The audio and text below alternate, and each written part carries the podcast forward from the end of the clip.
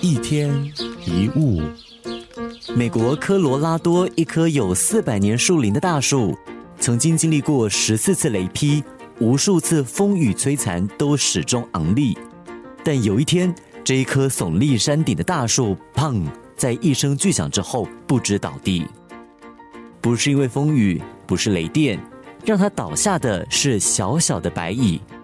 寄生在树上的蚁群钻进了树中，不断的啃食，让大树终于抵挡不住而倒下来了。没有人想到，让它倒下的竟然只是小小的虫。我们常忽略小问题，认为这是一件小事，不会有太严重的后果，却没有想到一滴水接着一滴水也会累积成湖泊。就好像有些人尝试宵夜。明知道宵夜对身体不好，还会肥胖，却总想着吃一点应该没关系吧，就算变胖，到时再减肥就好了。几个月、几年过去，直到发现衣服穿不下，血脂太高，才惊觉事态严重。许多贪污、诈欺和经济罪犯，也不是一开始就偷到了一大笔钱，他们都是由几百、几千元开始，心里想，反正拿一点也不会有人发现。所以，当机会来了，就会在利欲熏心下犯下大错。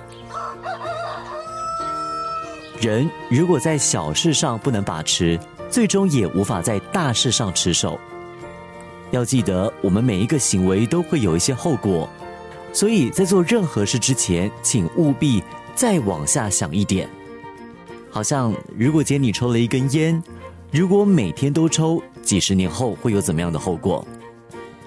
假设你晚上吃宵夜，试想如果每天都这样吃，身材和健康会变得如何？